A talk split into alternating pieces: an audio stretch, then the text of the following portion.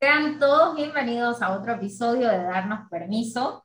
El tema de hoy vamos a hablar de autoengaño. Pero, perdón, antes de que nos sigamos autoengañando, te quiero invitar a que te suscribas a nuestro newsletter, que lo encontrás en el link de nuestra bio.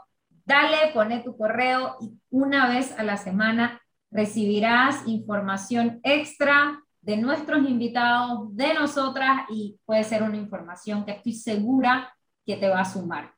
Gail, hablemos del episodio. ¿Qué, qué te pareció?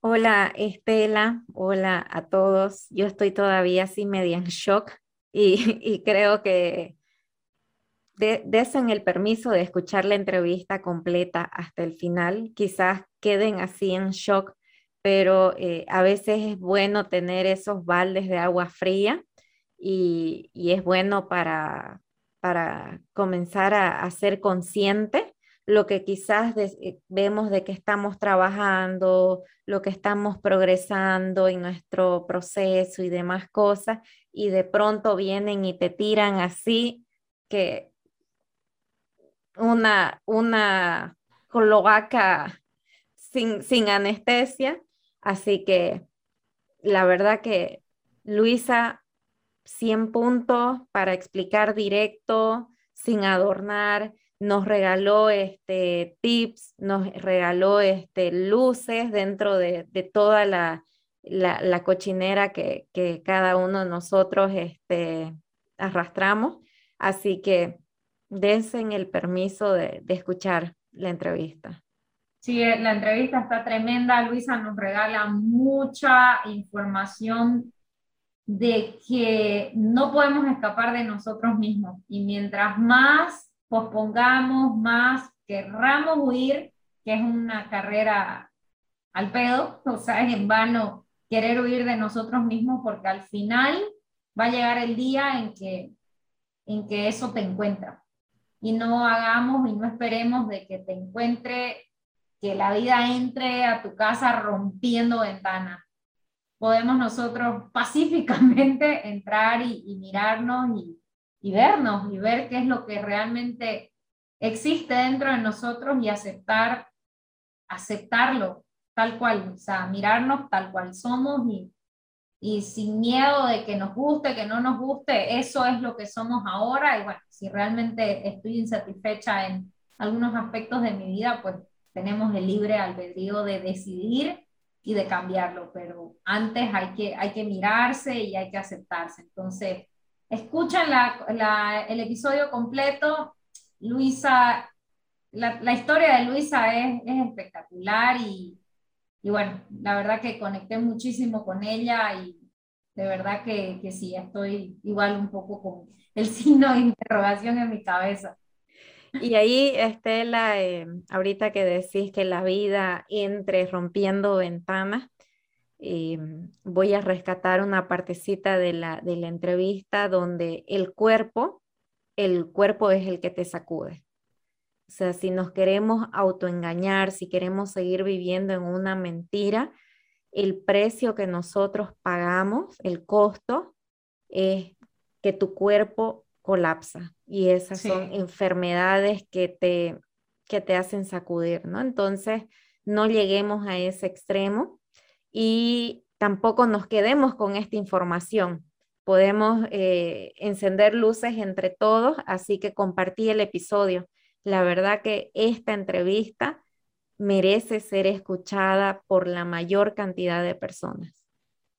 Estoy segura que llegará, llegará mucha gente que, que sé que mucha gente ya está lista para escuchar esta información, entonces relájense, no, no se dejen llevar tanto por la descripción de Gail, disfrútense el episodio, escúchenlo más de una vez, este episodio está para escuchar más de una vez, pausenlo, reflexionen, escriban, mírense, si no están ese día con ánimo de escuchar, pausen y vuelvan mañana, pero, pero no se abandonen están, si ya empezaste este camino de autodescubrimiento, este, este episodio va a ser un boost para empujarte realmente a trabajar, a mirarte y, es una, cruda invitación de que no podemos huir de nosotros mismos.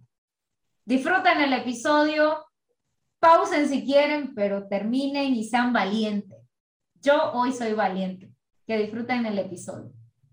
Este espacio ha sido creado para darnos permiso de hablar de lo que cuesta decir, de hurgar heridas pasadas, de abrirnos a nuestras emociones, a reconocernos como seres dignos y valiosos, de recibir el gran regalo de estar vivos.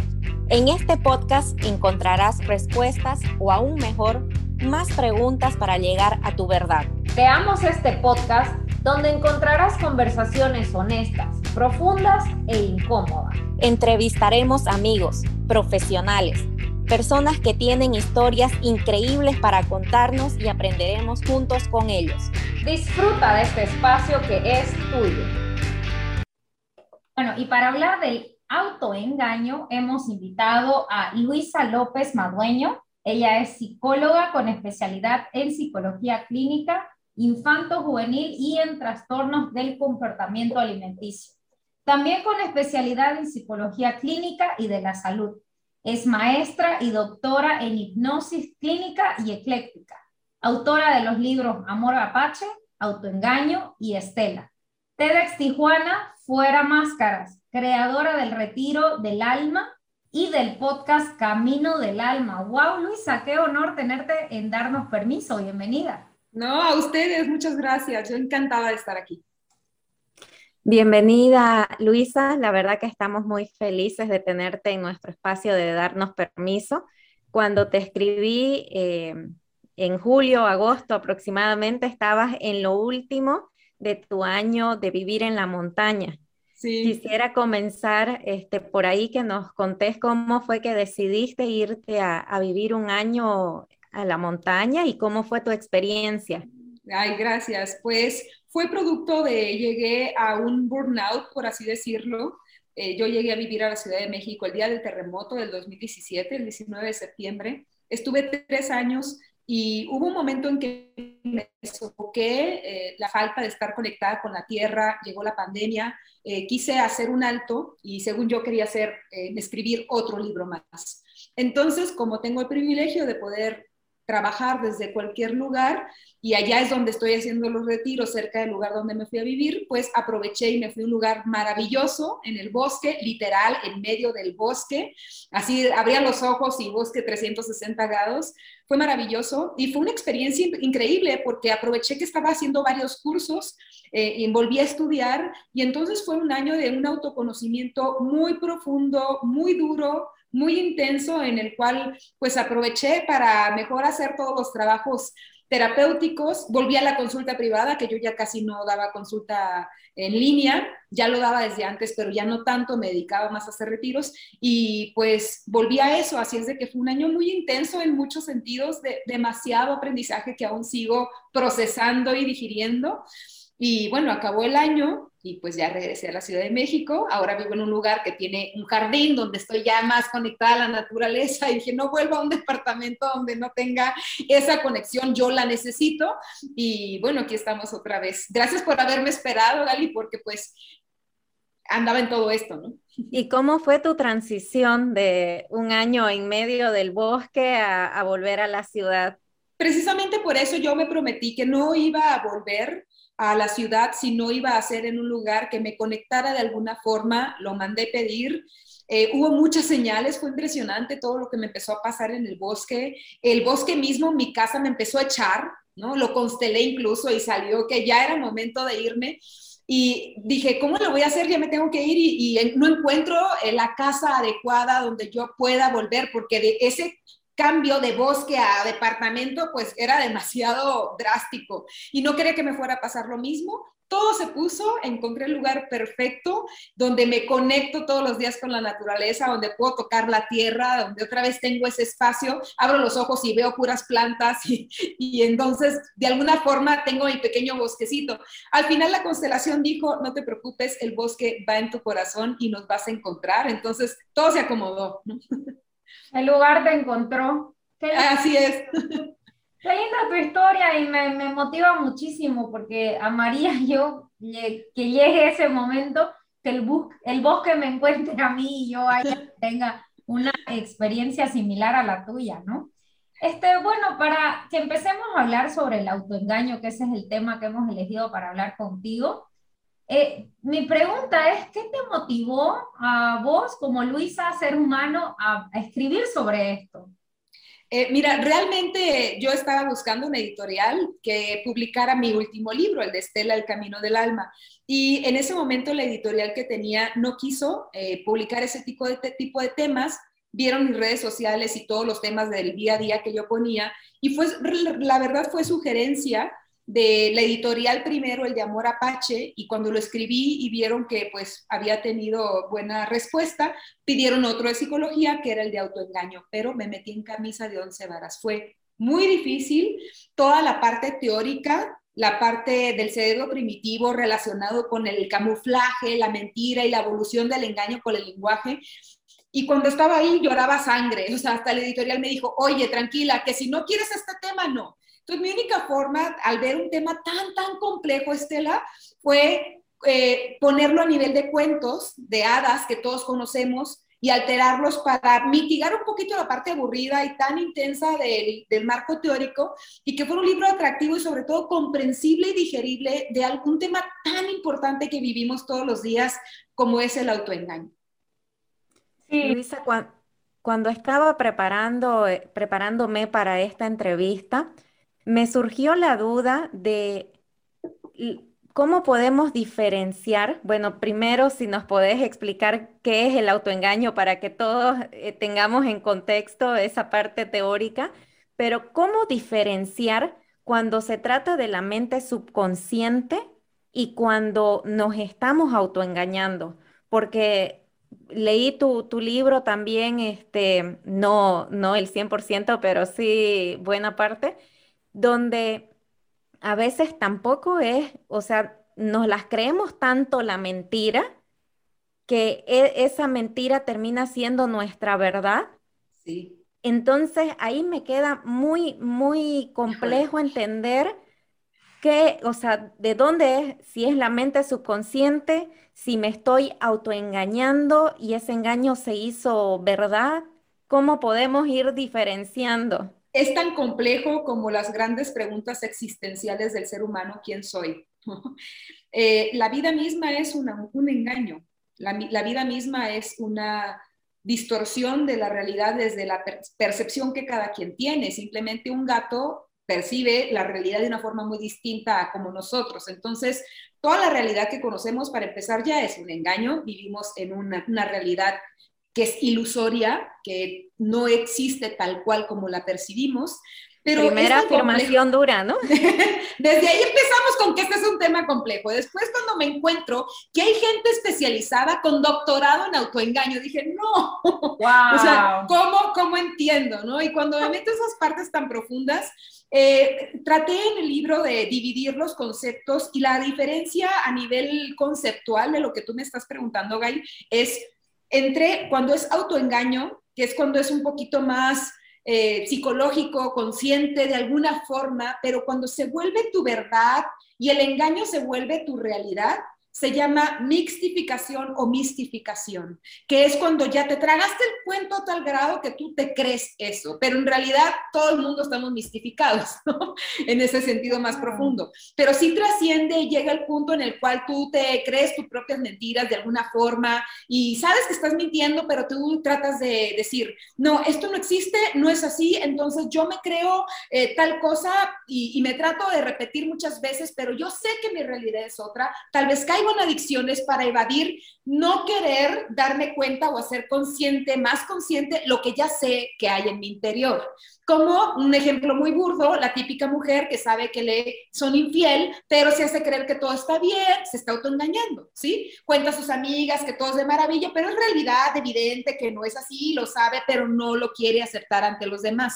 Cuando es autoengaño, perdón, mistificado, cuando ya te lo tragaste, es cuando por necesidad de supervivencia, el ego no puede tolerar la verdad y ya mejor decide encarnarse con ese cuento, tomárselo como propio y vivir en esto para sobrevivir, porque ya es tanto dolor aceptar una verdad que no es la más óptima para ese ser, que mejor se lo cree y ya vive realmente creyéndose que eso es. Y es lo más difícil y el reto más grande, descubrir si estamos mistificados. Tal vez nos lleve toda la vida o nunca logremos que algún aspecto, porque no tiene que ser toda tu vida, que algún aspecto, algún manejo en tu vida estés mistificándote.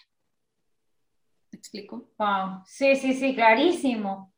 Este, ajá, mi, mi cerebro explotó un poquito porque parece que yo estoy mistificando muchas cosas en mi vida, pero bueno, o sea, para volver un poquito al inicio, porque ahí de, de entrada una preguntaza, o sea, el, ya, el, el engañar es, vamos a decir, como parte de la sociedad. Nosotros engañamos, no voy a decir todo el tiempo, pero en muchas situaciones mentimos en muchas situaciones, como que la las mentiras piadosas. Ajá, y, y las mentiras son parte de, de, de, nuestro día a día, las mentiras piadosas, como dices ahí, o hay otras mentiras que prefiero mentirle al otro para no, eh, y es ahí donde me involucra, para no eh, enfrentar lo que es tan doloroso para mí. Estos mecanismos de defensa, como, como tú decías, Luisa, eh, que, que muchas veces usamos máscaras, ¿no? Estas máscaras que yo me escondo y, en vez de, afrontar realmente esa realidad dura que Estela no está pudiendo, no está pudiendo llevar esa carga, es más fácil y es más cómodo ponerme esa máscara y también de paso me, me, me, luzco como una mujer segura, fuerte, lo que sea, con el matrimonio perfecto, que es una parte, un cuento, ¿no? De tu libro, del matrimonio perfecto, de que todo luzca aparentemente bien. Entonces, yo creo que todos, aquí aplica el todos, usamos en algún momento estas máscaras. ¿Cómo podemos identificar esta línea delgada entre esta mascarita que me pongo para este, esta ocasión social y cuando realmente me encariño con esa máscara y me encantó tanto porque tuve la aprobación de todos, fui popular y ya no me la quiero sacar? ¿Cómo, ¿Cómo esa línea delgada la cruzamos y, cómo hacemos para cuando si ya la cruzamos, este, poder desprendernos de ella? Como dijiste muy bien, Estela, primero eh, es un hecho real que todos los seres vivos, eh, ya con el cierto nivel de instinto, conciencia, eh, mentimos, ¿no? el, maestro del engaño es el pulpo con su camuflaje. Eh, es muy, muy de un ser vivo utilizarlo por sobrevivencia. Una cosa es que tú utilices una máscara que la gran mayoría de los seres humanos actualmente pues ya no la tenemos que usar tanto porque el ser humano ya no vive en peligro constante de riesgo de muerte como estábamos en la prehistoria, ¿no?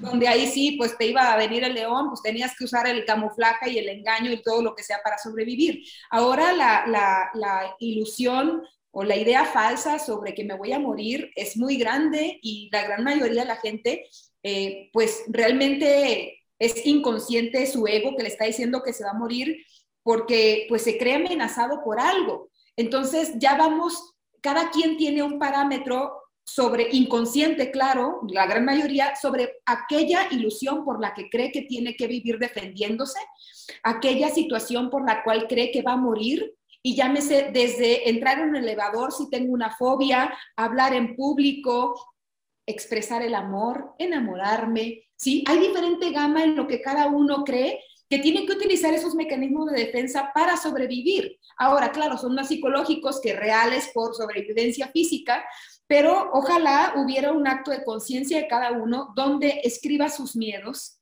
escriba aquello de lo cual tiene necesidad de sobrevivir, sobre todo emocionalmente, y tenga bien consciente qué mecanismos utiliza para que no se exponga, porque todo lo que hacemos es para evitar la vulnerabilidad. Y aquí yo recomiendo mucho el, el, TEDx de Brené Brown, del poder de, tu, de la vulnerabilidad, donde precisamente hay mucho poder ahí. Pero hoy en día el ser humano está tratando de evitar al, al máximo el dolor. No quiere que nada le duela, quiere que todo sea hedonista, quiere que todo sea eh, seductor, donde todo sea placentero y no queremos enfrentar el dolor. Y eso es lo que hace que pongamos máscaras hasta en las redes sociales, que es más fácil, ¿sí? Donde ahora te engaño, porque no quiero que veas mi yo real, no quiero que me veas sin maquillaje, no quiero que me veas sin un filtro, eh, quiero ponerte una máscara ante todo, porque se está sofisticando ahora con las redes sociales más de lo que ya hizo el lenguaje per se, por sí mismo. Con las redes sociales el autoengaño se está mistificando y evolucionando de una forma tan, tan sofisticada, perdón, repito la, la palabra, que ya es muy difícil detectar todos esos mecanismos que estamos haciendo por tal de no permitirnos dejar ver, por no mostrar el ser tal cual. Y entonces yo voy utilizando todo ello que me evite exponerme en las situaciones en las que yo creo corro peligro. ¿Peligro de qué? De que vean quién soy, de que vean mis sentimientos, de que vean mis errores, de que me señalen, de no ser reconocido, de no ser validado por nuestras huellas de infancia y todo lo que podamos traer detrás. Entonces, de alguna forma es hacer un acto de conciencia y revisar a qué le temo, en qué me expongo y desde ahí puedo ser más fácil darme cuenta qué utilizo para que la gente no se dé cuenta de esos temores que yo tengo, de esos miedos y poderme exponer ante los demás. Esa es la guía que yo encuentro más fácil de encontrar mis formas de autoengaño.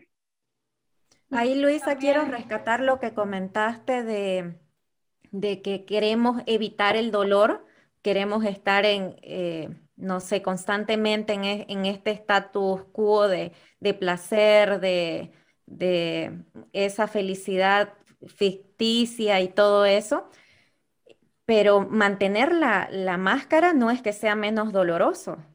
No, obviamente no. Eh, es gente que entre más la traes encarnada, más sufres.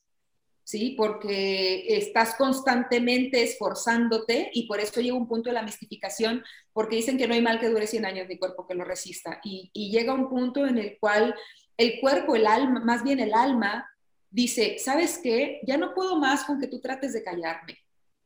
Y es donde vienen las enfermedades psicosomáticas. Es donde viene el cáncer, el lupus, muchas enfermedades que tu alma te está gritando, ¡ay! ¿Sí? Deja de engañarte, no me quieres escuchar, te quieres insistir poner una máscara, te quieres negar a ti mismo, no quieres saber que aquí hay algo que te duele desde hace mucho, entonces el cuerpo habla, grita y te lo manifiesta. Entonces, claro que es más doloroso, se paga un precio mucho más alto y aún así hay quien, pues con toda la responsabilidad, decide vivir así, cada quien. Sí, ajá, lo que iba a comentar igual que hablabas, Luisa, de que me pongo la máscara para no, para no dejarme ver realmente quién soy. Pero creo que también va más que yo no me quiero ver a mí. Sí, claro. Que me, me, me quedo con esta percepción, me la creo, de que todos suponen de que Estela le va bien, de que es feliz en su matrimonio. Entonces, wow, todos están hablando de eso y, y de esa manera me autoengaño y como que voy sustentando ese engaño, ¿no? Porque si los otros lo ven, es porque debe ser así. Entonces me entro en este personaje y en esta historia y en este cuento que me estoy queriendo contar, porque claramente, como decía, o sea, nada existe en este mundo hasta que nosotros leamos el significado. Entonces, creo que, que, el tema de la aceptación es, es muy, muy importante en este, en este proceso, ¿no? Todo viene de ahí, precisamente porque si a ti te aceptas y no te importa verte, y te aceptas y lo tomas, pues ya qué va a importar si los demás les caes bien o no, si les gustas o no, ¿no? Realmente es un tema de que tú no quieres ver la oscuridad, la sombra, eso que te está diciendo que todos tenemos que apesta y mucho. Y entre más les cargas, más encuentras y dices, ¿hasta dónde voy a dejar de tirar todo este cochinero que sale de adentro, no? Inclusive, inclusive te referís como la cloaca, ¿no? sí, sí, por no decirle más feo, ¿no? Sacar todo ese cochinero que traemos de ahí adentro, que todos tenemos, nadie tenemos la familia perfecta, todos traemos historias de guerras detrás, para empezar. Ancestralmente venimos podridos todos, ¿sí? La ventaja que tenemos en este tiempo es que hay muchos recursos más herramientas donde gracias que existe ya la psicología, que te enseña a verte y a resolver y a sanar y rectificar patrones que nuestros ancestros no tuvieron. O sea, ellos era ahí como te daba a entender la vida y ya se echa a perder y ahí sí sobrevive como puedas. Nosotros ya no tenemos esa excusa. Esta generación ya no puede decir, ah, pues es que así me educaron y ya es, ¿no? O sea, ya, y la psicología hoy en día nos obliga a vernos. Y si ya no te quieres ver, ya es por elección que tú decides estar así. Entonces, allá tú y tus consecuencias. Sí. Luisa, y ahí cuando, siguiendo la línea de la máscara, Estela decía entre usarla de vez en cuando y encariñarme con ella, y entre encariñarme con la máscara y ya apoderarme en ese lapso, creo, no sé si hay algunas señales para no llegar a la mixtificación o, a, que mi mentira sea mi nueva verdad. ¿Cómo podríamos eh, identificar? Que de vez en cuando, Gail, te atrevas para saber si no te estás encariñando demasiado, que te atrevas a salir sin esa máscara. ¿Cómo? ¡Qué miedo! Pues, eh, yo me aterra que la gente me vea que no siempre estoy bien. Entonces un día me permito llorar y decir, hoy estoy mal. Que permitan ver algún demonio tuyo, la ira, la tristeza, ¿sí? Que permitas de repente eh, salir sin filtros, algo tan sencillo, que te vean sin maquillaje, que puedas decir un te amo, aunque te estés muriendo de miedo que te rechacen o que puedan lastimarte de, tú creas que te van a lastimar por haberlo dicho. Por eso, en base a esa lista, es todos los días, y eso es tan efectivo como, haz algo, está burdo, pero todos los días es algo que te dé miedo. ¿Sí? Es la forma más fácil de estarnos exponiendo y de matar al ego, ¿sí? Que todo el tiempo quiere comer, quiere que, lo, que le satisfagas. Entonces, entre más le das de comer, es insaciable, más va a querer máscara, máscara, máscara, y le encanta. Cuidado con el metaverso, yo tengo un miedo con lo que viene, con el Facebook y todo esto, que, porque van a ver la seducción del ego que eso va a ser. Una realidad entera, yo no nada más es un avatar y va a ser un filtro va a ser toda una realidad que vas a construir, porque como la tuya no te gusta y no puedes mostrarla, va a ser facilísimo ya tener gente que va a vivir y van a salir luego, salir nuevos trastornos de, mentales y de personalidad. Gracias a eso ya van a ver el DSM-6 y los que vengan van a incluir seguramente algo así, ¿sí? Entonces se va adaptando el ego, dice, no, mm, ok, ya no tengo que ponerme aquí un camuflaje para que el león no me coma, ahora me cree. Al final es lo mismo te generas otras cosas más sofisticadas, pero dice el dicho, la misma gata, no más que revolcada. ¿Y cómo podemos evadir, volviendo a tu pregunta? Pues esa, ¿no? De repente hacer exámenes de conciencia en, uy, me da mucho miedo tal cosa, bueno, voy a revisar si no me encariñé ya tanto de la máscara y me la creí, voy a irme con todo y me voy a exponer, va, esto soy, esta es mi sombra, y la acepto, la tomo, también soy esto, no soy perfecta. Luisa a veces se muestra que se enoja, en sus retiros la ven que de repente se estresa demasiado, de repente salgo sin nada de maquillaje, ni modo, así estoy, esto es lo que hay, ¿no? Entonces, yo misma juego con esos miedos y porque eh, sobre todo entre más te expones, ustedes que están en un podcast y tienen todo esto, se idealiza mucho y la gente cree que por tener eso, uy, tu vida está perfecta y todo está bien y te ponen en un altarcito y somos los primeros que tenemos que atrevernos a salir y quitarnos esa máscara y decir, mira, no somos perfectos, todos tenemos broncas, hoy me duele el corazón, parte de la vida humana. Me encanta. Se me enchina la piel, Luisa, con eso, porque justo, no sé, Estela, si vas a comentar eso.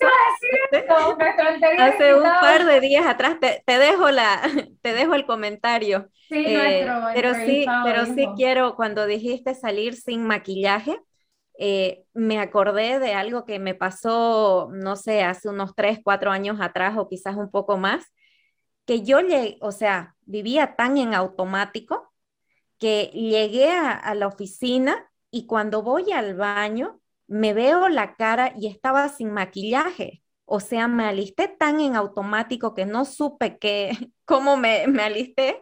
Llegué a la oficina y cuando me vi frente al espejo sin maquillaje, fue como, ¿a qué monstruo vi? Y ese rato llamando a las colegas, alguien tiene maquillaje, alguien tiene maquillaje que me presten como para chapearme un poco, pero o sea, fue así como no planificado, pero ¡pum! El, tu monstruito en el espejo. Sí, me encanta. Y el, comentario de nuestro anterior invitado que tuvimos fue eso. Él igual tiene un podcast, entonces él, él recibe muchos mensajes de que, ay, vos tenés entonces la vida solucionada. que tanto que has aprendido y tus invitados tanto que te enseñan, que no sé qué. Él dijo, no, tengo los mismos pedos o peores que los tuyos, solo que yo me animo a decirlo en voz alta. Así es. Y eso fue así, me encantó porque, bueno, Luisa, eh, eh, soy psicóloga, yo también soy psicóloga, entonces la gente por eso nos etiqueta. Ay, ¿cómo la psicóloga va a estar enojada hoy? Claro. Claro, en la universidad. Y, y, es un llamado tremendo para toda la audiencia, y bueno, empezando por nosotras mismas, de animarnos a vivir intensamente la emoción. Si hoy estoy sintiendo ira, y por algo existen, ¿no? Por algo Dios la creó porque algo tenemos que transmutar en ese momento, entonces animarme a realmente vivir esa ira. Si, si tengo que salir, como decía Luisa, en el retiro sin maquillaje y estresada, pues esto es lo que hay y, y bueno, sobre la marcha nos acomodamos, pero animarnos a vivir la emoción, no hay emociones ni buenas ni malas, son emociones que nos sacan de un estado para poder comunicarnos con otro. Entonces, si no vivimos la emoción, estamos negando, me pongo la máscara, no voy a avanzar. Mostrar tu vulnerabilidad y tu defectuosa humanidad y es perfecta así también. Nuestra perfecta humanidad, somos humanos y eso incluye el que estemos enojados, el que muchas cosas no me gustan, que no tengo que estar de acuerdo en todo, Exacto. en poner mis límites y eso no me hace una mala persona. Nos hace... Me encanta, me encanta Luisa, realmente el tip que, que nos diste, que nos animemos a, a, sacarnos la máscara de vez en cuando para, para ver de que no nos estamos encariñando mucho. Eh, ¿qué, ¿qué, otro paso podríamos... Eh, tener como primer paso para, para salir del autoengaño? Para, sé que el primer paso sería aceptar, pero creo que hay algo antes de aceptar. Sí, pues primero ser consciente, eh, mirar. O sea, todo, todo empieza y ya tienes mucho terreno ganado desde que eres consciente. Y en el momento en que tienes la humildad de decir, ok, eh, no me voy a quitar la máscara. Es mi supervivencia, es lo que he elegido y va. No tienes que dejar de autoengañarte si no es lo que tú decides. Es tener la responsabilidad de lo que tú estás eligiendo, pero al menos sé consciente que las consecuencias de tu elegir con una, vivir con una máscara que se va engarzando en tu ser pueden ser fatales, pero hay para quien puede ser más fatal vivir desnudo, con el alma desnuda. Cada quien sus elecciones. Pero lo máximo que aquí puede pasar, que es el reto que yo pongo en mi libro, antes de decir, ay, aquí está mi vecino, aquí está mi mamá y estoy viendo en cada cuento, es en qué parte yo en mi vida me estoy engañando. ¿En qué me he engañado? ¿En qué creí que era el amor de mi vida y ya íbamos a hacer y todo y me compré el cuento de que mi relación era súper buena y realmente no? ¿En qué momento yo digo que todo está bien en mi vida y realmente está del desastre? ¿Sí? ¿En qué momento crees que todo lo que estás haciendo es lo mejor que puedes hacer cuando a lo mejor tienes que tirar a la basura muchísimas cosas? Y está bien si eliges no hacerlo, está bien que no te quieras quitar la máscara y ser vulnerable, está bien, pero con adultez, desde un estado de responsabilidad donde dices, va, me doy cuenta que es esto, pero así me gusta vivir, es lo que yo he elegido y no me victimizo, porque el problema de la máscara es que es porque te crees víctima y la usas para compensar todo ese dolor y vives desde esa irresponsabilidad ante la vida, desde un estado infantil, berrinchudo, víctima. Entonces te la vas a poner muy bien, asúmelo y asiento, que eso es lo que yo elijo con todas las consecuencias, porque me utiliza, porque es como yo quiero vivir, consecuencia que traiga, no soy víctima, yo la utilizo porque es mi sobrevivencia, así es como elijo. El problema es que me pongo la máscara, como decía el ejemplo de la mujer que le es infiel y entonces se va también y se queja con todas las amigas o con la familia, se hace la víctima, pero de repente todo está bien. Traes un juego neurótico ahí que ni tú te entiendes. Entonces, Primero es ser consciente de lo que eliges y hazte responsable, aunque quieras vivir con esa máscara. Estamos dando tips solamente para valientes, para gente que quiere una transformación real en su vida, que es un camino largo, difícil y que no es así, ¿sí? Para la gran mayoría. Para los otros está bien, pero nada más déjate de estarte echando culpas y de ser víctima y dices, bueno, yo quiero vivir con esta máscara, me quiero engañar, quiero hacerme creer que mi vida está bien y que todo está bajo control, perfecto. Pero al menos tú en tu interior cuéntate la historia real. Date cuenta qué es lo que tú eliges hacer. Pero la verdad es que la gran mayoría de la gente no lo va a hacer. no, va a ser, no va a querer ser consciente ni aceptarlo. Se van a engañar hasta en eso. Creo que esa es una de las características principales de la máscara, no hacerme cargo. Es mejor, me pongo esto y... es más fácil. Es más fácil. Es muy, muy fácil. Eh, es que yo digo, si reconozco la verdad, no... No hay marcha atrás. No, no me imagino decidiendo, me quedo con la mentira. Fíjate que hice, creo que leíste ahí, no sé si viste la encuesta que hice. Y fue una gran mentira la respuesta. Yo no lo puedo creer porque hasta en eso la gente mintió. Ah, ¿Qué prefieres? Y este va para el público. Y, y, no quiero que le respondan así impulsivamente. Por favor, hagan, hagan un acto profundo, introspectivo de su respuesta. Congruente con sus actos, por favor. ¿Qué es? ¿Qué prefieres? ¿Una cruda verdad o una dulce mentira? Y la gran mayoría respondió que quiere una cruda verdad. No es cierto. Si yo te digo, oye, las cosas estás haciendo muy mal, tu vida, mira, tal, tal, tal. Ay, no, pero doctora, ¿por qué me dice eso? Comenzás a justificarte. Claro. ¿Y no te gusta que te digan tus verdades?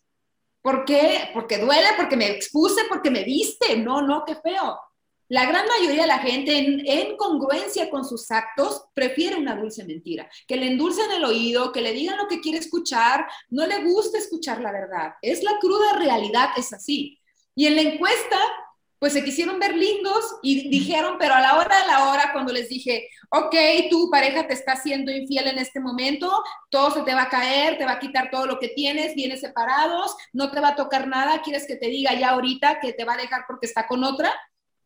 ¿O quieres que te siga engañando para que tú tengas todos los beneficios de lo que tienes ahí? Esa pregunta se le hizo a una mujer. Se quedó así como, tienes conveniencias, está bien, tienes ganancias, pero acepta que prefieres una dulce mentira. Y así es. A ver qué responde la gente. La leí, la leí, creo que solo un par de personas respondieron que querían, ¿no? La dulce. Y esas fueron las más honestas y las que menos engañan, ¿eh? Claro. Es que la, honestidad es, es, de valientes, ¿no? Sí. O sea, el, una vez escuchando la cruda verdad,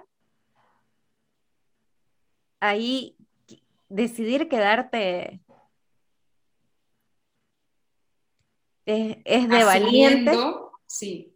No hay nada más liberador que mirar la verdad con responsabilidad.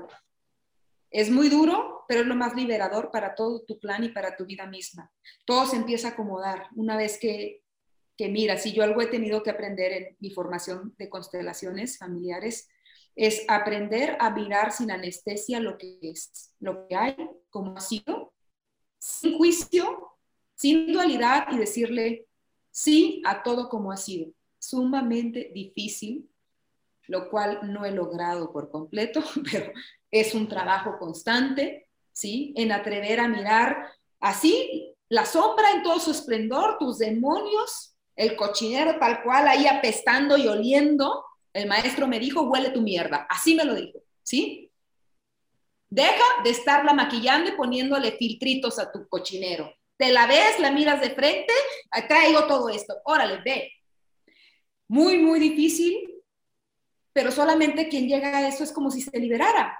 Y es donde empieza a, manifestarse la luz. Y no hay camino hacia la luz si no pasas primero por el túnel que apesta. No hay forma, no te lo puedes saltar, tienes que pasar por ahí, por todos tus miedos, se te doblan las piernitas, no sabes ni cuándo, con todos tus demonios desatados. Es el único camino que hay porque ese es el camino del alma en el ser humano. Por eso somos carne y densidad y tenemos todos estos egos. Es nuestra trascendencia llegar a aquello es un trabajo muy difícil. Se entiende que no lo quieran. Y mientras más lo compongamos, más difícil se, hace, ¿no? Porque más mentira asumo, más me encariño con la máscara. Y aquí aplicas el, el todos, que todos tenemos esa cloaca. Y todos tenemos que en algún punto destaparla, olerla y ver qué es lo que hay aquí y enfrentarla, ¿no? Como, como dices, es, es la única forma de, de cruzar, caminar las brasas calientes. Sí, sí, a sentimiento, eh, decirle a todos sí. El, el, problema, como decía, es queremos que nuestra vida esté tan colocada y tan perfecta que la tratamos de llenar de muchos adornos en nuestro ser para mostrar al mundo que eso es lo que somos. Así que no queda más que de vez en cuando atreverte a desnudar el alma. Bueno, perdón, el alma ya está desnuda, desnudar el ego, ¿no? Y, atreverte a verte, si quieres, primero tú en un ejercicio en, frente al espejo, así como tú, Gail, que de repente te viste, y vamos a volver a caer constantemente porque es normal, pero de repente el atrever a decirte, eh, tengo muchas pacientitas de trastornos de alimentación, obesidad, y muchas tienen un espejo acá donde nada más se ve en la cara, no se, bien, no se ve en el cuerpo nunca. ¿no? Entonces es algo tan superficial como podría parecer como eso, desde ahí, ¿no? Atrever a ver tu cuerpo, sus pliegues, sus heridas de guerra, sus rayas, ¿sí? Y, y, tomar que es una consecuencia de cómo lo has llevado y cómo la vida que has tenido, y desde ahí empezarte a amar y decir, esto es lo que hay, es lo que yo tomo, honro este traje de mi alma que es el que traigo porque desde ahí empieza la no aceptación, ¿no? Desde el cuerpo físico que tienes y ya vas trascendiendo cosas más profundas. Eh, pero no lo tienen que saber hacer solos ni, ni querer más tips así. Vayan a terapia, aquí están psicólogas que hay, habemos que te van enseñando, si no sabes qué hago, pues simplemente esto es más informativo, pero para que hagas algo con eso, atrévete a tomar un, un proceso psicoterapéutico profundo. Exacto, esto es solamente como para decir, ¡Ah!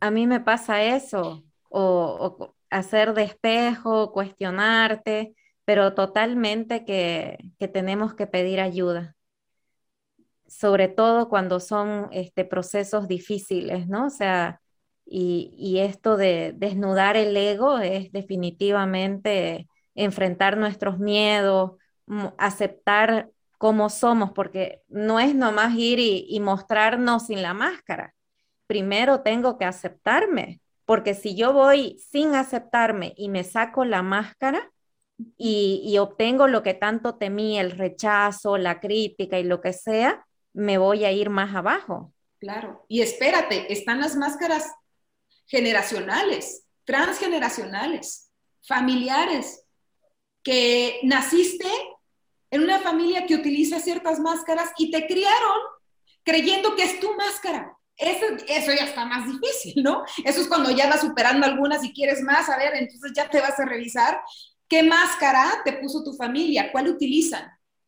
El de la perfección, el de la risa, el del engaño, el de la manipulación, el de la victimización, el de todos enfermos, el de todos pobres, ¿cuál?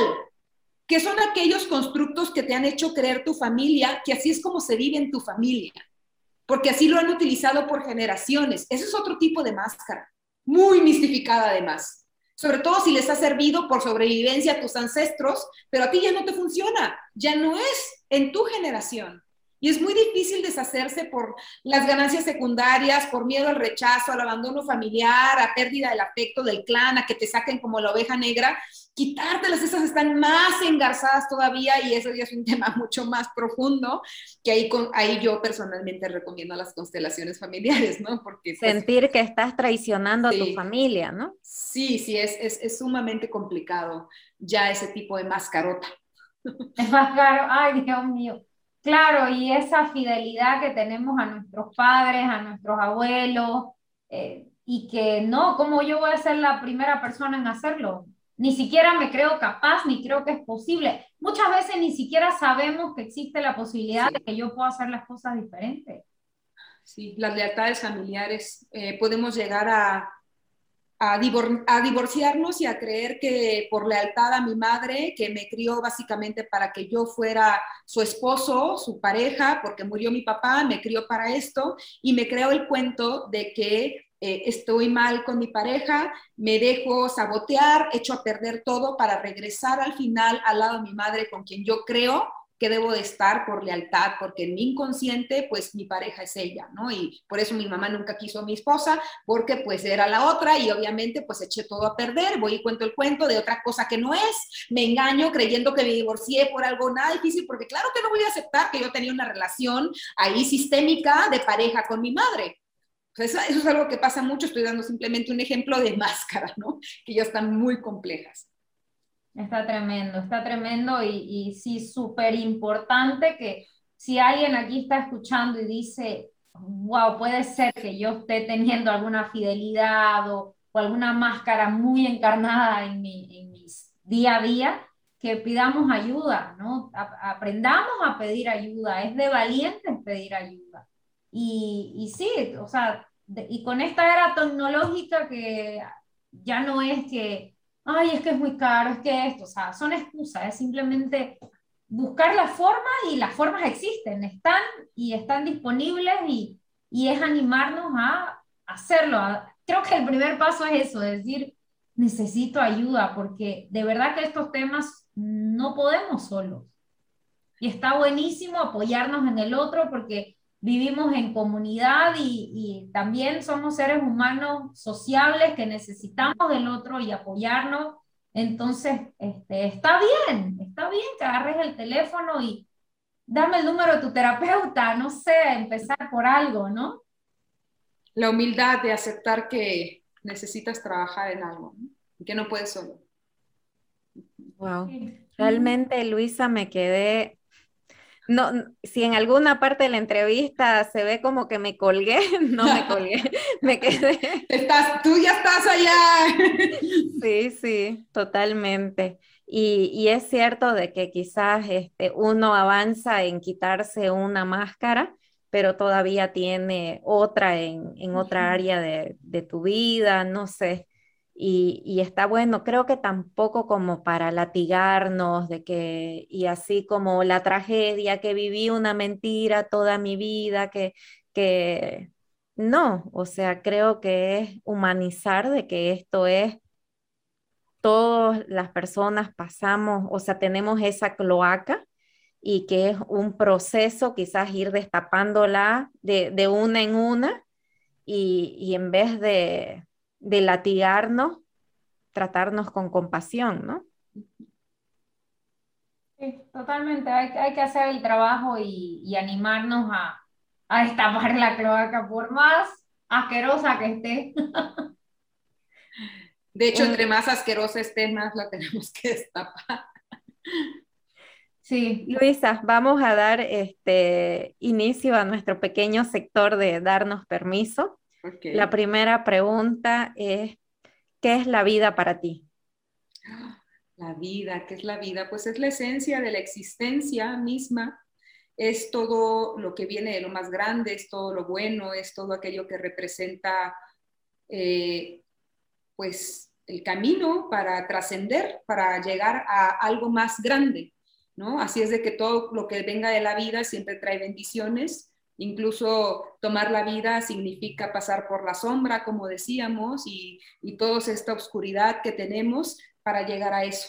Entonces, para mí la vida es eso grande que mueve y anima el ego, la carne y toda esta experiencia humana y la experiencia terrenal, que simplemente es una energía cósmica que pertenece a algo mucho más grande que no alcanzamos a entender, pero pues pues es eso, ¿no? Que, se mueve y que habita.